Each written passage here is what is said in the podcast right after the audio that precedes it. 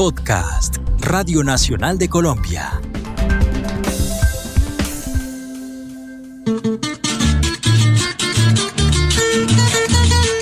Hola, soy Carlos Grosso y les doy la bienvenida al podcast número 3 sobre el paisaje cultural cafetero colombiano. Bienvenidos.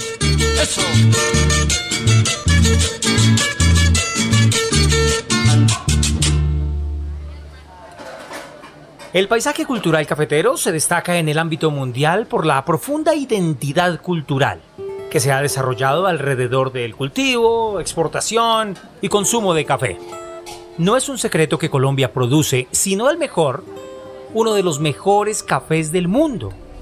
La producción del café colombiano está directamente asociada al territorio en el que se cultiva y al conjunto de tradiciones y manifestaciones culturales que están ligadas directamente a la caficultura desde hace ya más de 100 años. Sin embargo, no todo es color de rosa. Hay un lado negativo de todo esto. Y es que cada vez existe más inestabilidad laboral entre los campesinos encargados de recolectar la cosecha. Inestabilidad con sus tierras, inestabilidad con su producción.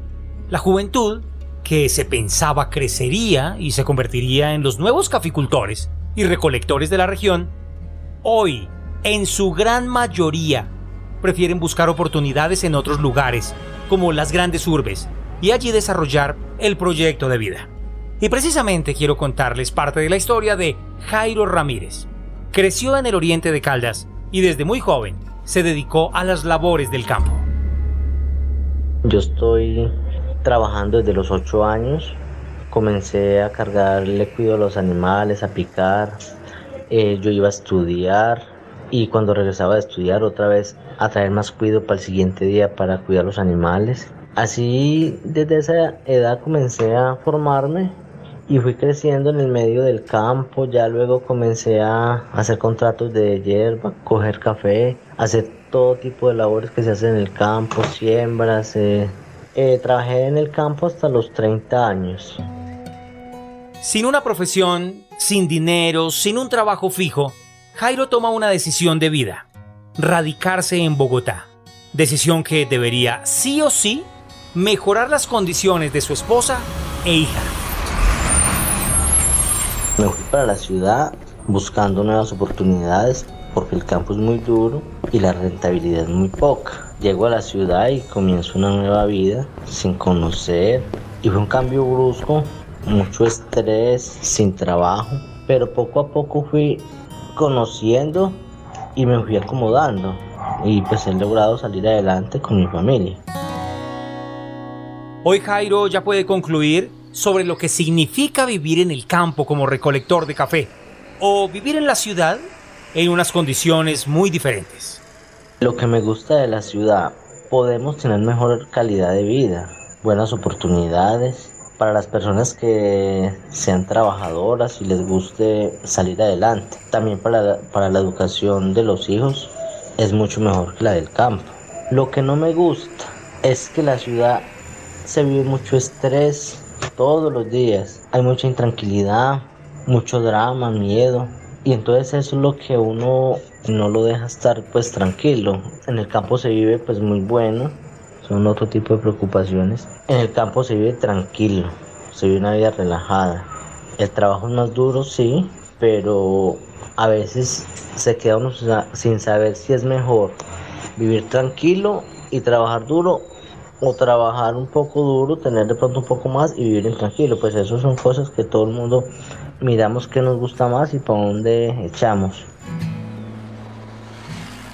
Como Jairo, decenas de familias semanalmente salen de los campos colombianos a buscar un mejor futuro a la ciudad. En Salento Quindío dialogamos con el caficultor Jaime de Jesús González, quien desde adolescente trabaja en el campo porque su padre le enseñó. Estuvo en la ciudad por seis años y decidió regresar al campo. En sus palabras, no le agradó la vida de las capitales. Al ser la finca de su propiedad, ya cuenta con otros ingresos, los que le deja el turismo. Con el turista desde, desde que vamos a, a iniciar la cogida de café, recolección de café, desde ahí inicio. hasta hacer todo el proceso, en todos los pasos, por ejemplo, recolección, despulpado, secado, trillado, tostado y hasta molerlo y tomarlo. Jaime, con el paso de los días y con el crecimiento del turismo en la región, ha aprendido a valorar más el verde del campo. Porque los campesinos no, no apreciábamos.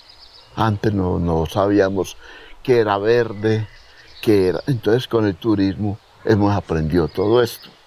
Que a qué es que ellos vienen y qué es lo que ellos no tienen. Nos dicen que nosotros tenemos todo aquí. Entonces eso, eso es lo que me, me ha motivado a mí este quindiano de pura cepa ha sido un andariego y siempre recuerda con cariño una época en la que le tocó vivir con indígenas, de quienes aprendió varias cosas que le han aportado para el desarrollo de sus cultivos y una mejor vida en el campo. No tengo dinero, nunca me ha gustado perseguir el dinero, que llenarme de plata, de no. Quería andar por los ríos, andar de noche pescando, que era lo que más me gustaba, la pesca, y nunca le tenía miedo a las serpientes, a las tarántulas, dormía con los indígenas en hojas de palmas y me enseñaban cómo aisla uno la serpiente, cómo se aísla la, las tarántulas, los animales, los alacranes, cómo se cura una picadura. Llama mucho la atención una reflexión de este caficultor, que coincide con las opiniones de miles de caficultores sobre la juventud y su gusto por buscar un futuro en la ciudad. Entonces el campo va a quedar solo. Entonces si no sembramos hortaliza, ¿de qué vamos a vivir en, la ciudad? ¿Qué vamos a comer? pero ahí hay algo que, me sorprende a mí, que uno cultiva todo orgánico, es muy costoso. No, no por el, dinero ni el trabajo, y es muy bueno, pero es muy, muy esclavizante. Afortunadamente los tiempos han cambiado y hoy es menos engorroso realizar los procesos para secado del preciado grano. Y levantarse a las 3 de la mañana a lavar, a sacar café todo el día, lave, revuelva, así como vivimos ahorita con artesanalmente. Ya hoy en día es con silos, con cosas que ya el café es con, con energía que lo secan. Y para concluir esta agradable charla, Jaime, con todo su conocimiento, su experiencia de vida, las canas que le ha sacado trabajar de sol a sol, manifestó que en el campo también se puede salir adelante, se puede triunfar, con inteligencia y un buen manejo de las finanzas personales. No todo está en la ciudad, está en el manejo de los ingresos. Si el campesino es inteligente, y ahorra o sabe trabajar o bueno, o, bueno, muchas formas de conseguir el dinero. Si lo consiguió no fue fácil. Admiro al campesino, yo he visto personas, he tenido amigos y amigas que se bajan de, de sus lanchas de carros, pero muy sencillos y, y me saludan y me hablan del campo, me hablan yo, personas que han sabido apreciar. Yo no tengo dinero, yo no tengo, pero he vivido muy bueno. Les cuento algo. El pasado 26 de julio del año 2021, el precio interno del café alcanzó su máximo histórico hasta ese momento, que fue de 1.905.000 pesos. Esta noticia ha caído muy bien entre los que viven de la producción, comercialización y recolección del grano. Nos encontramos por las calles de Manizales a un caficultor caldense, muy joven, Jason Marín. Cuando le preguntamos sobre su opinión con respecto al precio que ha alcanzado este año el grano, esto nos respondió con una sonrisa. En el precio, pues que nunca se había visto, lo sorprendió uno mucho el, precio que tiene ahora el café y claro, le, lo beneficia mucho. Bueno, pues uno siempre piensa en salir adelante, en, prosperar en, la vida, ¿cierto? Pues eso es lo que más le lo anhela uno. Cuando el café está menos de millón no, no le alcanza a uno, solo para los gastos de la finca y nada más. Y como Jason, están reaccionando muchos cafeteros en el país por estos días.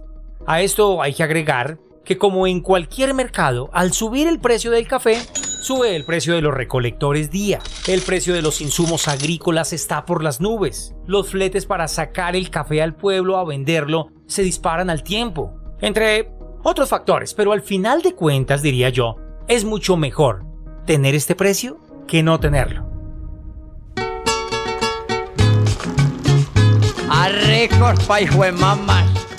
Y con el sabor de un exquisito café.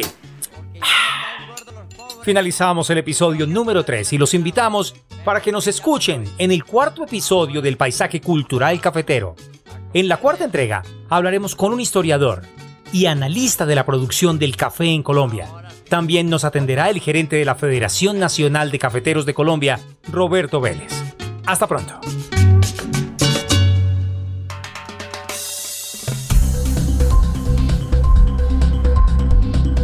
Este fue un podcast de Radio Nacional de Colombia.